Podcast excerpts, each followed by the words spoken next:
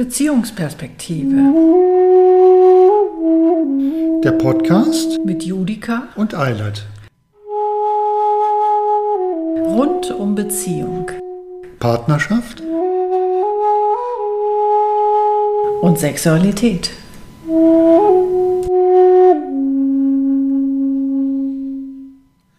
Genau. Also, herzlich willkommen bei der nächsten Folge unserer Tischgespräche.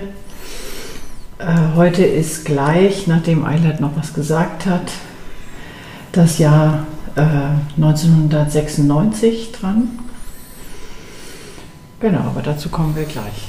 Genau, was ich noch sagen wollte, wir haben äh, ein bisschen aufgeräumt. Also die heutige Folge werdet ihr jetzt mit einem neuen Intro und einem neuen Outro sehen bzw. hören auch.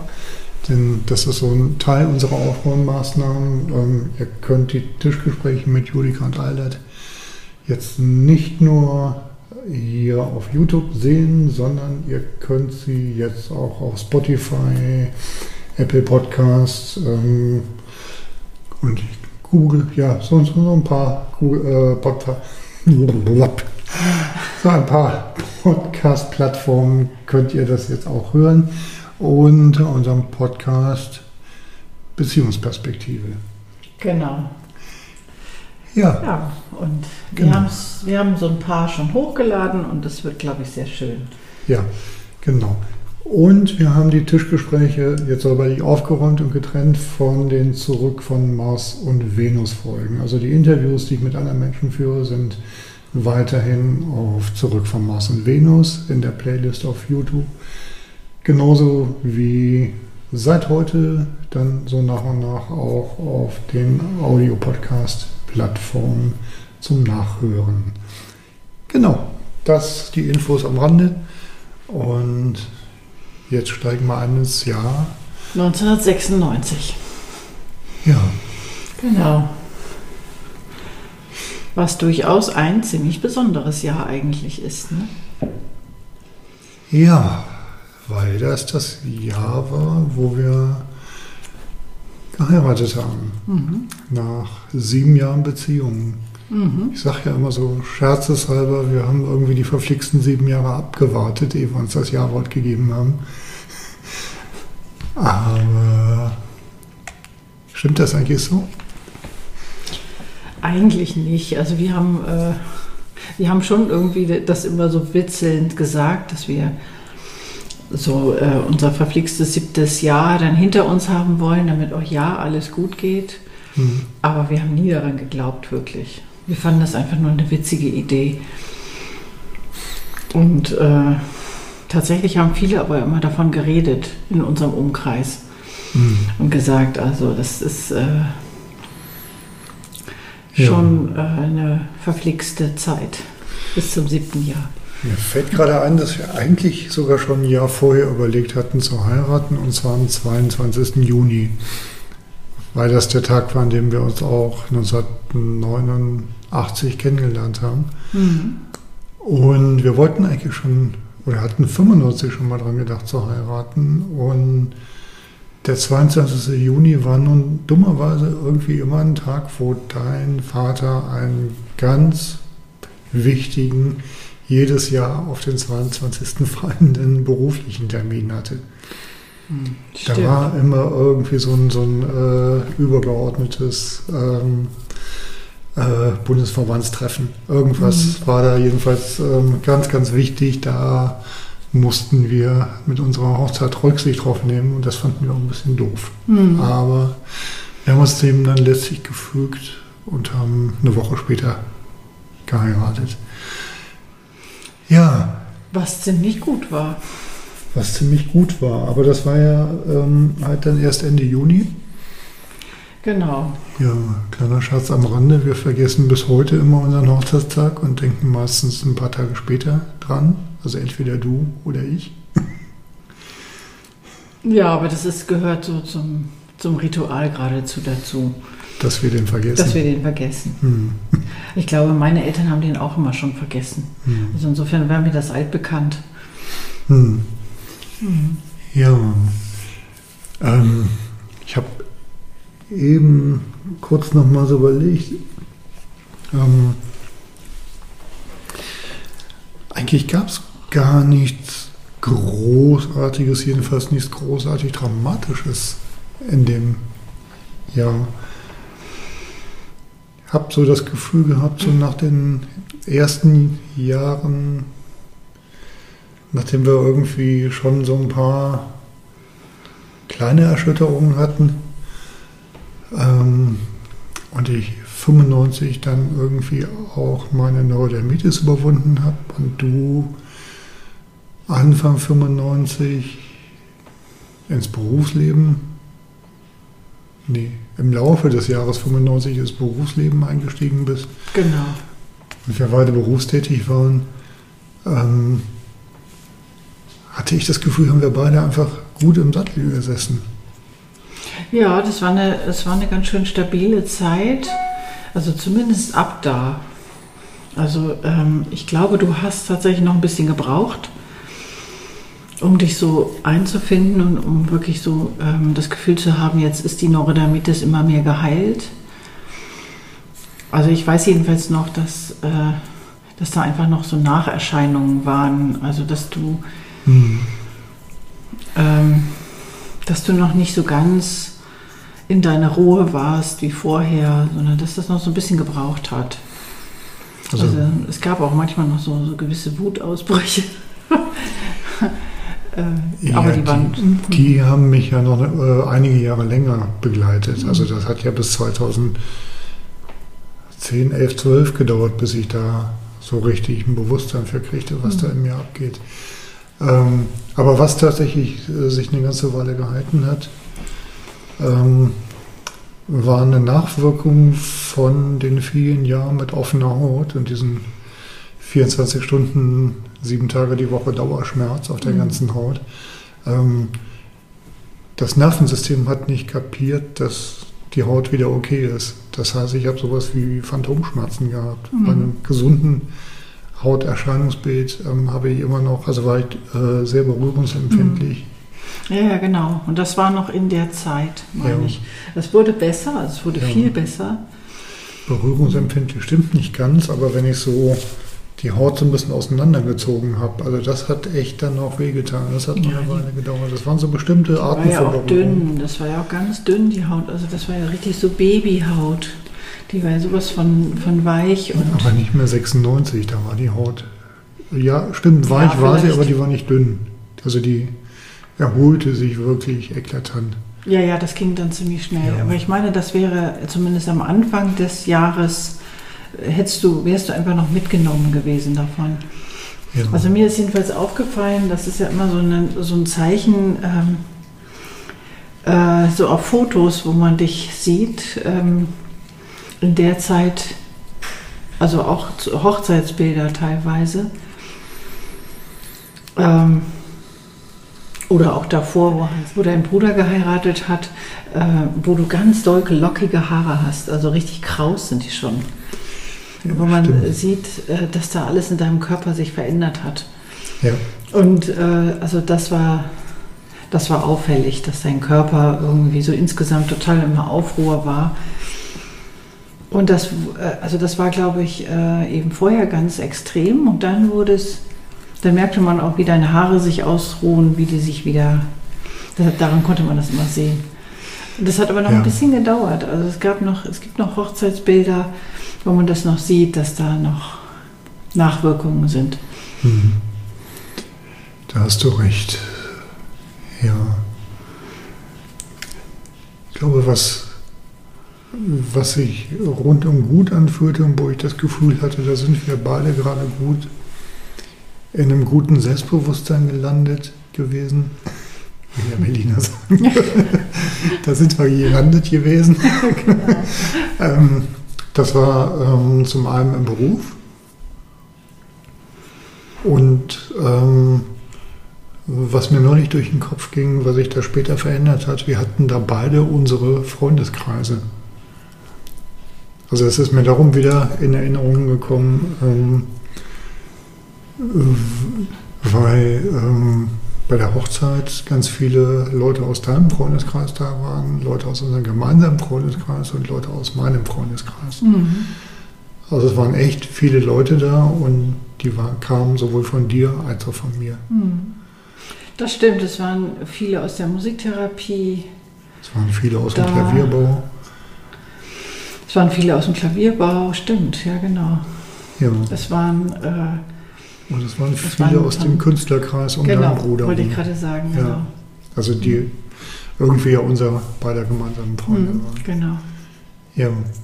Ja, und das war, das war überhaupt eine bewegte Zeit. Also wir, haben- davon haben wir auch noch gar nicht gesprochen, aber ist auch nicht so wichtig. Äh, auf jeden Fall war das so dieser Künstlerkreis, das war schon was äh, für mich zumindest sehr Tolles. Also ich hatte dann das Gefühl, an sowas beteiligt zu sein und dazu zu gehören. Hm. Und das war ja immer so ein bisschen mein, äh, also mein Mangelgefühl sozusagen. Eigentlich immer, also eher nicht dazu zu gehören, eher ein bisschen abseits zu stehen. Das entsprach gar nicht der Realität, weil ich glaube ich äh, zu der Zeit schon ganz gut in Kontakt auch mit anderen Menschen war. Hm. Aber es, ich war jedenfalls mega stolz darauf, so zu dem Kreis meines Bruders auch mitzugehören.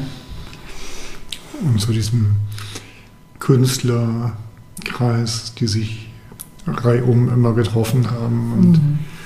Die waren zwar höchst schwierig, also mein Gott, war das ein Kreis. das waren schon spannende. Also ich finde, es waren schon spannende Menschen dabei. Die, absolut, die Und- waren absolut spannend, ja. aber auch echt schwierig. Ne? Ja, so wie wir halt. Ne? Ja, gut. Auch wir waren leichter. Ja, was ich aber tatsächlich denke, ähm, nach den Jahren davor war und nach den Verunsicherungen, die wir so hatten in den Jahren davor, ähm, war das eine Zeit, wo unsere Sexualität sich irgendwie wieder ganz gut miteinander eingespielt hatte. Also es war Ja. auch eine Zeit, wo wir jetzt nicht so ultra hochfrequent Sex gehabt haben, aber ähm, so eine Zeit, wo wir, wo wir gern Sex miteinander gehabt haben und uns nicht so einen Kopf drum gemacht haben. Und das auch ein bisschen spielerischer wurde. Also Ja. das hatten wir ja letztes Mal auch. Ähm, Hm, Das war ja 95 auch schon. Ja, Und das hat sich dann weitergeführt, das stimmt. ja. Mhm.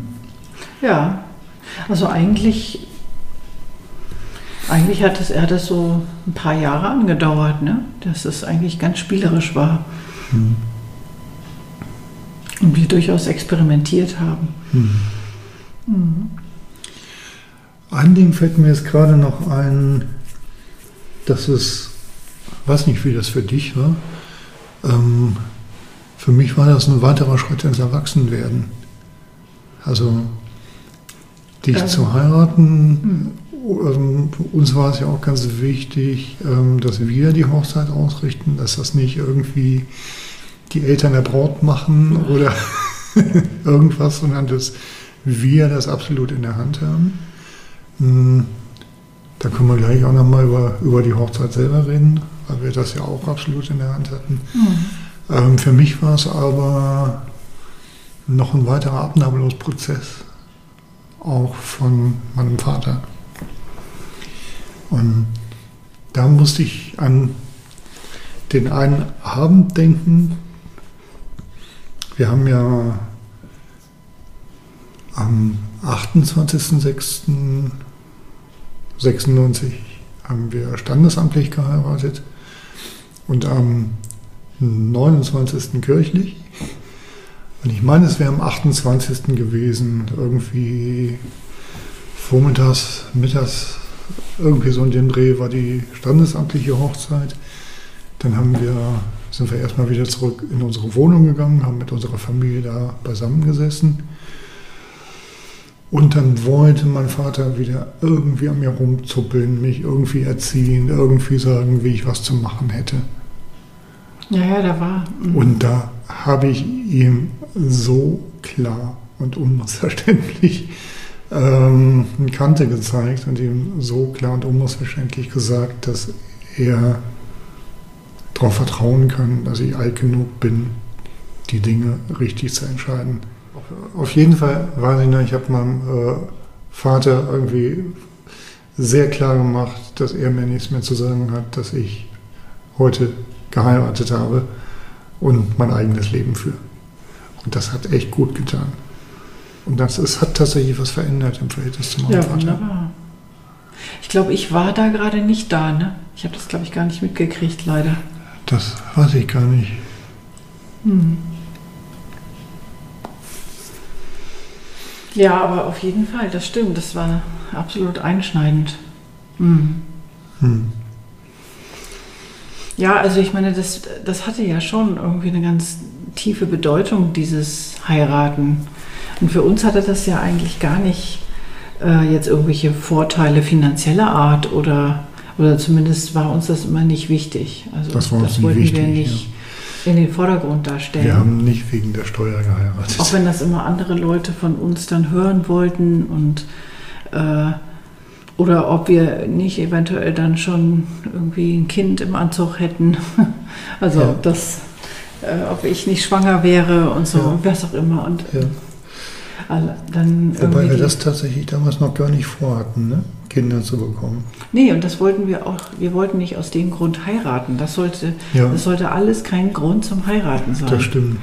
sondern ähm, es war wichtig, einfach ähm, aus Liebe tatsächlich zu heiraten und sich dessen auch bewusst zu sein. Und ähm, das als Schritt zu nehmen, tatsächlich erwachsen zu werden. Also es war irgendwie wichtig, die Ausbildung beendet zu haben. Das war uns beiden wichtig. Also ich habe immer gesagt, irgendwie, äh, ich möchte, dass wir beide unsere Ausbildung fertig haben und beide schon mal Berufsluft geschnuppert haben, bevor wir heiraten. Genau, und dann, ähm, genau, und das, dieser Schritt dann zu heiraten hatte auch nicht wirklich was mit dem verflixten siebten Jahr zu tun. Das war immer nur so eine Rede von Ja, ja, uns, klar. Sondern eigentlich mit dem Gefühl, ähm, dass es einfach ein guter Zeitpunkt ist, äh, zu dokumentieren, dass wir zusammengehören. Und dass, äh, dass wir uns, also dass wir das besiegeln und gar nicht mal mit dem Anspruch, das wird jetzt ein, ein Leben lang dauern und äh, bis der Tod uns scheidet und so weiter, sondern eigentlich eher so mit dem Gefühl der Gelassenheit, äh, wir, wir können auch heiraten, ohne irgendwie in diesen Druck zu kommen, jetzt ähm, uns ein festes Versprechen geben zu müssen und äh, äh, jetzt also das wirklich ein Leben lang durchzuhalten, sondern eigentlich eher so mit dem Gefühl, wir wissen, dass sich eigentlich überhaupt nichts ändert, also dass wir einfach genauso weiterleben werden wie jetzt. Und es ist völlig klar. Und zusätzlich heiraten wir noch. Ja, Und also haben wir wir, einfach Freude daran und Spaß. Ja. also wir haben ja katholisch, äh, nicht, eben nicht katholisch, wir haben kirchlich geheiratet. Ich bin ursprünglich katholisch Und evangelisch geheiratet. und äh, äh, du bist evangelisch. Wir haben evangelisch geheiratet. Im Grunde genommen haben wir einfach in der Kirche geheiratet, die uns gut gefallen hat. Ich glaube, wenn die katholisch gewesen wäre, hätten wir vielleicht auch katholisch geheiratet. Hm, weiß gar nicht, ob das so wichtig gewesen wäre. eigentlich nicht. Also wir haben ja auch nicht aus besonderer Religiosität geheiratet. Ursprünglich nicht. Ur, ur, hat sich das verändert Ja. für sich? Ja. Ah, spannend. Kannst ja. Naja, wir haben doch dieses Gespräch mit dem Pfarrer geführt. Wir haben das Gespräch mit dem Pfarrer geführt und der war auf eine ganz schöne und gute Art und Weise fromm. Mhm. Also auf, auf, auf, so, auf, auf so eine Art fromm, die, die ich übersetzen würde in, in, in Gottvertrauen. Mhm. So. Also der hat einfach ausgestrahlt und ich glaube auch geglaubt, ähm, ja, dass wir einfach ähm, ähm, in Gott gehalten sind, Genau, von Gott getragen sind. von Gott getragen sind. Das war das, das war das, was mich fasziniert hat daran und was, wo ich merkte, ja. so ja, das kann ich fühlen. Also ich habe das tatsächlich ja. gefühlt. Ja. Ich habe da nicht nur gedacht, äh, ja, das ist ja ein schönes Bild oder so, sondern der hat mich tatsächlich ein bisschen auch dahin gebracht, dieses Gefühl also in mich reinzulassen. Und ich war ja nie, ich war ja nie, ich hatte nie gar keinen Gottesglauben oder so. Sondern ja, ja. Also gut, bin ja katholisch aufgewachsen mit einer evangelischen Mutter und einem katholischen Vater. Ähm, aber meine Eltern waren ja auch nicht besonders spürbar gläubig. Es gab diesen einen Pater Schuh, den mein Vater seit seiner Schulzeit kannte und bei dem meine Eltern auch geheiratet haben und wo die auch immer noch ab und zu mal in den Gottesdienst gegangen sind, obwohl der in einer ganz anderen Gemeinde war, weil er einfach was Ähnliches hatte wie der Pfarrer, der uns getraut hat. Mhm. So, eine, so einen ganz simplen, sehr basalen Glauben, finde ich.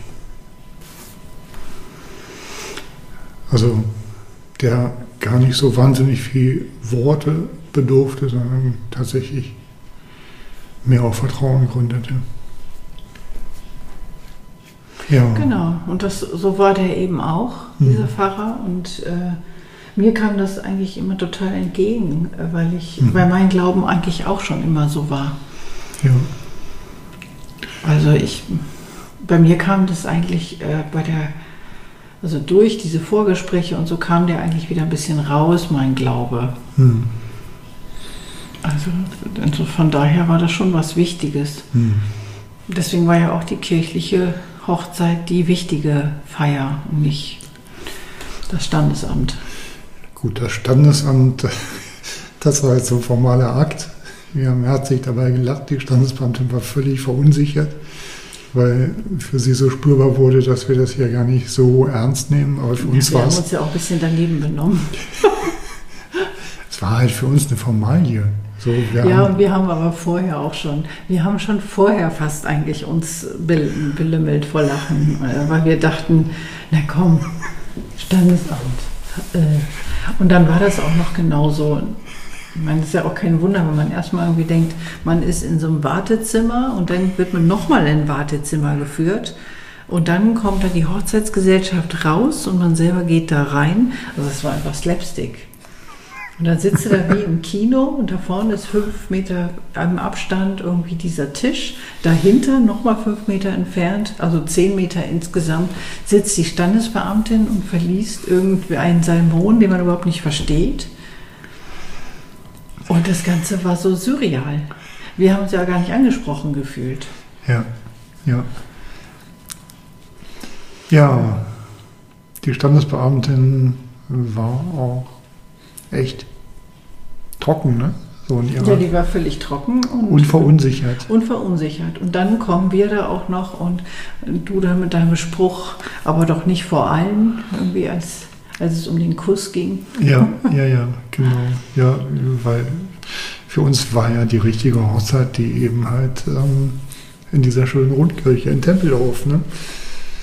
So, also Genau, wir, und wir hatten, glaube ich, das Gespräch schon längst geführt. Ne? Wir wussten, ah, das ist mit dem Pfarrer, das wird schön werden. Ja, na klar, hatten, wir so. hatten das Vorgespräch geführt. Deswegen, die hatte einfach auch keine Chance, die arme Frau. Ja, das war natürlich genau. gemein. Ja. Mhm. Und auf die Frage, warum wir eigentlich heiraten, ob wir wegen Steuer heiraten oder auf Kinder im Anmarsch sind, ähm, weiß ich noch, dass ich immer geantwortet habe. Ähm, und also für mich war es so, ich bin kein besonders religiöser Mensch. So.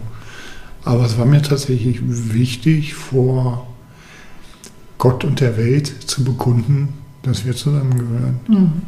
So, also das war mir schon wichtig. Ja. Und du hast ja sogar, du hast ja sogar die Dispens von der katholischen Kirche dir geholt, ne? Äh, musste ich ja. Als Kathole darfst du ja nicht einfach ohne kirchliche Genehmigung Genau, das, evangelisch heiraten. das war auf der einen Seite doof, aber auf der anderen Seite hat das was mit dir gemacht. Also du hast, ähm, weiß ich noch, wie du immer Leuten erzählt hast, ähm, ja, ich habe mir das geholt und dann habe ich auch gemerkt, irgendwie war das wichtig. Also damit auch noch zu zeigen, ja, ich bin auch trotzdem immer noch katholisch. Da kann ich mich gar nicht mehr dran erinnern. Aber es kann sein. Ich finde das spannend, dass wir jetzt im Moment gerade so auf den Glauben kommen. Ja. Weil der uns die letzten Jahre eigentlich gar nicht mehr so, äh, also nach meinem Gefühl eigentlich nie besonders begleitet hat. Aber Also, äh, ja, interessanterweise ähm, habe ich ja trotz all der vielen Skandale in der katholischen Kirche bisher noch davon abgesehen, ähm, aus der Kirche auszutreten.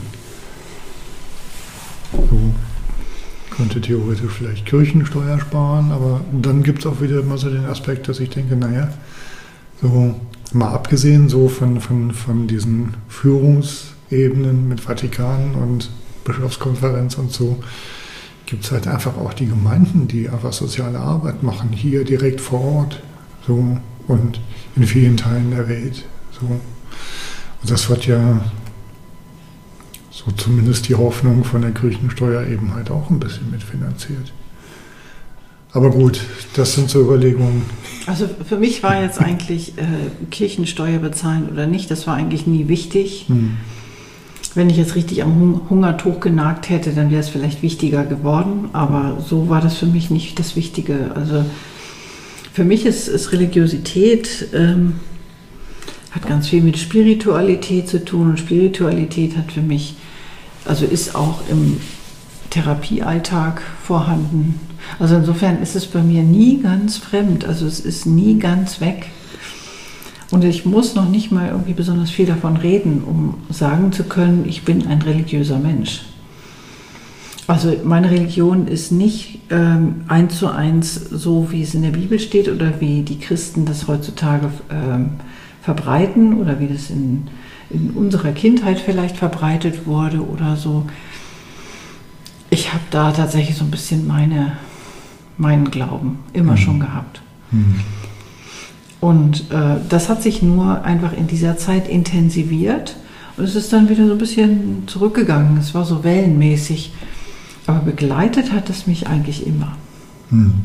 Also eigentlich bis, bis heute, also durch, auch durch Freunde und so weiter. Es, es kommt immer wieder an mich heran.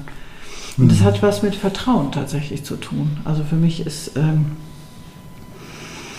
ist das Vertrauen zu mir selber nichts anderes, als wenn ich sage, ich habe Vertrauen, in, also ja, ich habe Vertrauen in Gott. Mhm. Wenn jemand sagt, ich, ich vertraue Gott und deswegen komme ich gut durchs Leben, Mhm. äh, dann denke ich, ah, du vertraust dir selber. Ja, schön. Hm. Und das ist für mich gar nicht, ich denke gar nicht, hoppla, wer soll denn Gott sein, auch um Gottes Willen und Hm. so, ne? Also ich gerade denke, irgendwie in letzter Zeit hört man so viel von christlich-patriarchaler Kultur und so weiter und so fort. Und das, ähm, wenn ich dir gerade so zugehört habe, dachte ich auch, also irgendwie sind wir beide ja in der christlichen Kultur aufgewachsen und über den Aspekt von christlicher Kultur, den wir jetzt gerade reden, der hat mit diesem patriarchalen Dreck eigentlich gar nichts zu tun. Der hat, der hat eigentlich durchaus eine, für mich mehr die Komponente von, von Menschenwürde und Mhm. ja, vielleicht tatsächlich wirklich eher mit den Lehren von Jesus, wie sie vielleicht ursprünglich mal Gedacht waren. von ihm angedacht waren, wenn es die Figur Jesus so tatsächlich überhaupt Oder auch von den Leuten, die über ihn geschrieben haben, Ja. ist im Prinzip egal. Also, ist im Prinzip egal. Also das stimmt, es ist eigentlich ein, ein Gefühl. Und wenn man sozusagen einfach nur dieses Gefühl extrahiert, mhm. was dahinter steht, dann braucht man diese ganzen patriarchalen Strukturen nicht. Und dann braucht man sich nicht darüber aufzuregen, dass es der Gott ist und nicht die Gott oder die Göttin.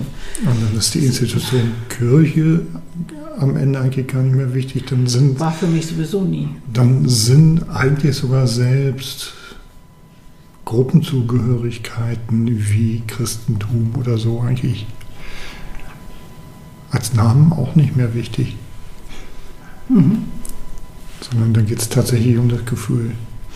Das Gefühl von Verbundensein, das Gefühl von du also, und ich, wir stehen auf Augenhöhe, wir sind gleichwürdig. Ja, genau. Ja.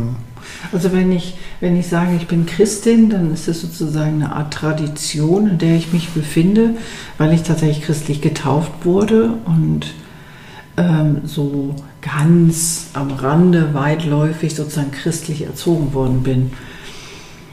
Damals kaum, weil meine Eltern damals eigentlich äh, auch überhaupt nicht religiös waren und das nicht ausgeführt haben.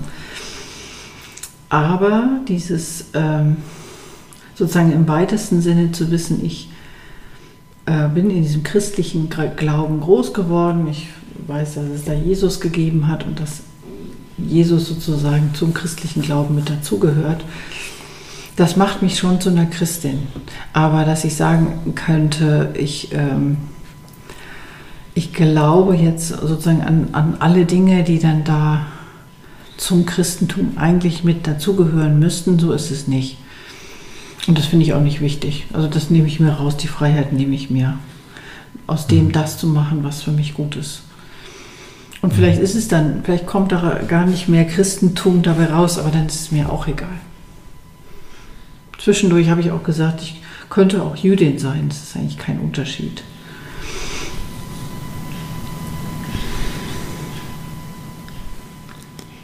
Ja,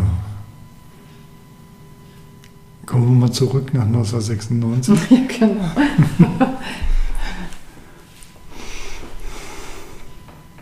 ja, es ist tatsächlich gar nicht so viel die Hochzeit selber, die kirchliche Trauung, die wir uns vollkommen selber oder in weiten Teilen selber gestaltet haben, wo wir selber Musik gemacht haben. Ja, das war schon wichtig. Das war schon wichtig, wo wir vor und nach der eigentlichen Trauung improvisiert haben. Du am Flügel deiner Kirche stand, ich an der E-Gitarre und am E-Bass. Unter anderem haben wir uns deswegen die Kirche ausgesucht, weil der Flügel da war. Also weil wir vorher schon die Idee hatten, wir brauchen eigentlich irgendeinen Kirchenraum, in dem auch ein Flügel steht. Oder zumindest irgendein Tasteninstrument, Stimmt. möglichst akustisch. Und ich kannte diese Kirche, weil ich da ab und zu gestimmt habe. So Stimmt. kamen wir überhaupt dahin. Und so kamen wir dahin, genau. Ja, ja. Und die war doch wunderschön, ne? Also eine absolut runde Kirche hm. mit einer schönen Akustik. Ja. Mein Bruder hat da auch noch für uns Musik gemacht. Hm. Und danach sind wir dann einfach nach Hause gefahren mit unserer Hochzeitsgesellschaft um die 50 Leute bei uns in der Wohnung. Wir haben ein Buffet aufgebaut gehabt, einen großen Topf Gulaschsuppe. Genau. Und, und einfach irgendwie Brot und Aufschnitt ja, und sowas hingestellt. Das Einzige, was meine Eltern machen durften, war für die Hochzeitstorte zu sorgen. Das haben sie auch gut gemacht. Stimmt, ansonsten haben wir die wirklich rausgehalten. Ja, ja, meine Mutter hätte am liebsten auch äh, irgendwie, die hat sofort gesagt, naja, aber das macht doch immer die, machen doch immer die Eltern der Braut, die richten doch die Hochzeit aus. Und alleine dieses, das machen doch immer, oh, das hat mich ja schon völlig gestresst. Also das durfte bei mir ja überhaupt nicht sein. Wo du es ja so mit Traditionen, die dir auferlegt werden, gar nicht hast. Ne? Du hast ja immer schon drauf gepocht, dass du deine eigenen Traditionen Absolut. etablieren willst. Also ich weiß auch nicht, warum, ich weiß bis heute nicht, warum ich da eigentlich so allergisch gegen bin. Aber es, es hat sich durchgezogen. Das, bist heute. du auch bis heute, ne? Ja. So. Und also alleine irgendwie, also mir geht es, ich fühle Enge, es wird mir äh, heiß und kalt gleichzeitig und ich fühle, wie sich hier alles zuschnürt, wenn ich nur daran denke, dass, ähm, dass so eine Feier, die für mich so, so wichtig ist, dass ich die über mich ergehen lassen soll, dann macht es mir einfach überhaupt keinen Spaß mehr. Und das ging mir damals ganz doll so. Ja, ja. und du hast ja auch total recht. Wo ich gerade denke, ähm, wow, du warst eigentlich schon ganz schön selbstbestimmt. Was das anging, ja, das stimmt. Also was das anging, ja. absolut. Ja. Also das ist auch wieder so ein, also das hat mit der Religiosität in gewisser Weise was zu tun. Das hatte tatsächlich so eine Entsprechung zu der Konfirmation. Also meine Konfirmation war auch was, wo ich diese Selbstbestimmtheit ganz doll gemerkt habe. Also ich wollte nicht, dass ich einfach irgendwie den Segen auf den Kopf kriege und dass es mit mir gemacht wird. Das wollte ich eben nicht, sondern ich wollte selbstbestimmt empfangen und dafür sorgen, dass ich das spüre. Das war mir wichtig. Und das hat sich dann bei der Hochzeit genauso wiederholt. Das mhm. war meins, das war unseres. Ja. Und ich wollte mich auch nicht in, in irgendeinen Dienst stellen oder so. Mhm.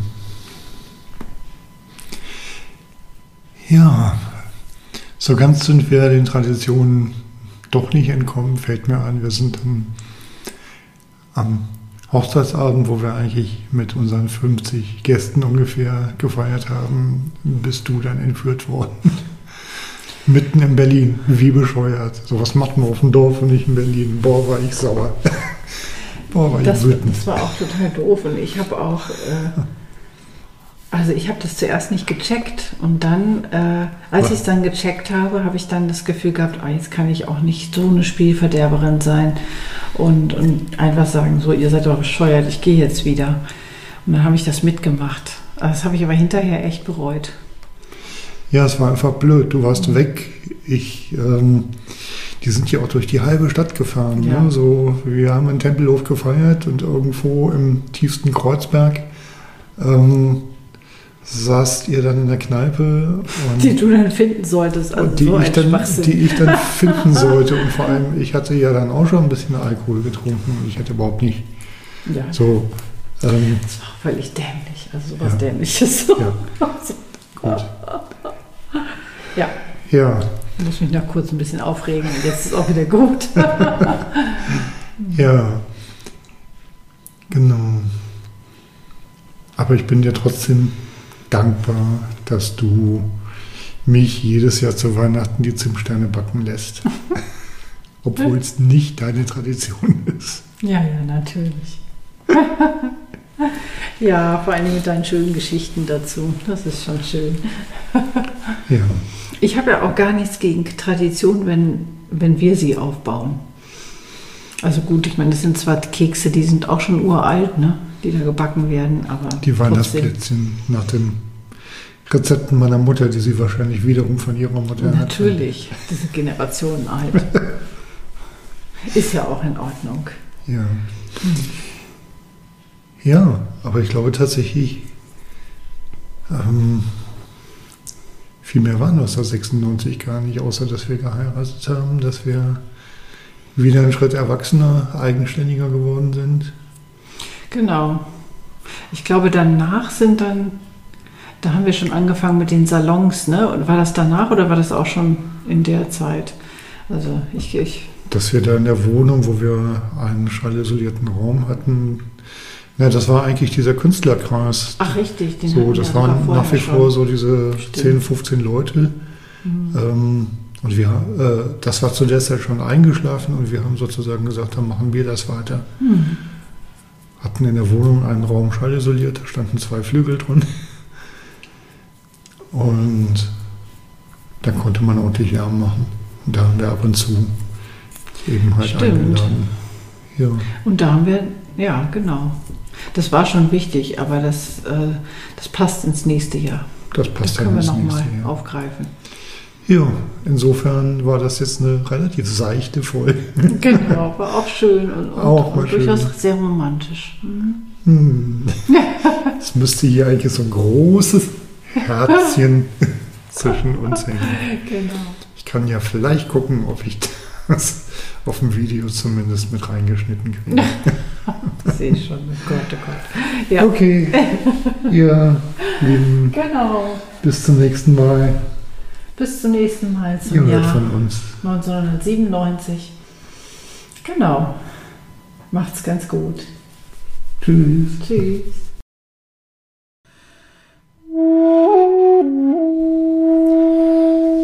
Wenn euch unsere Tischgespräche gefallen, Abonniert uns gern. Oder wenn ihr Kontakt zu uns aufnehmen wollt, findet ihr uns auf unserer Website beziehungsperspektive.de.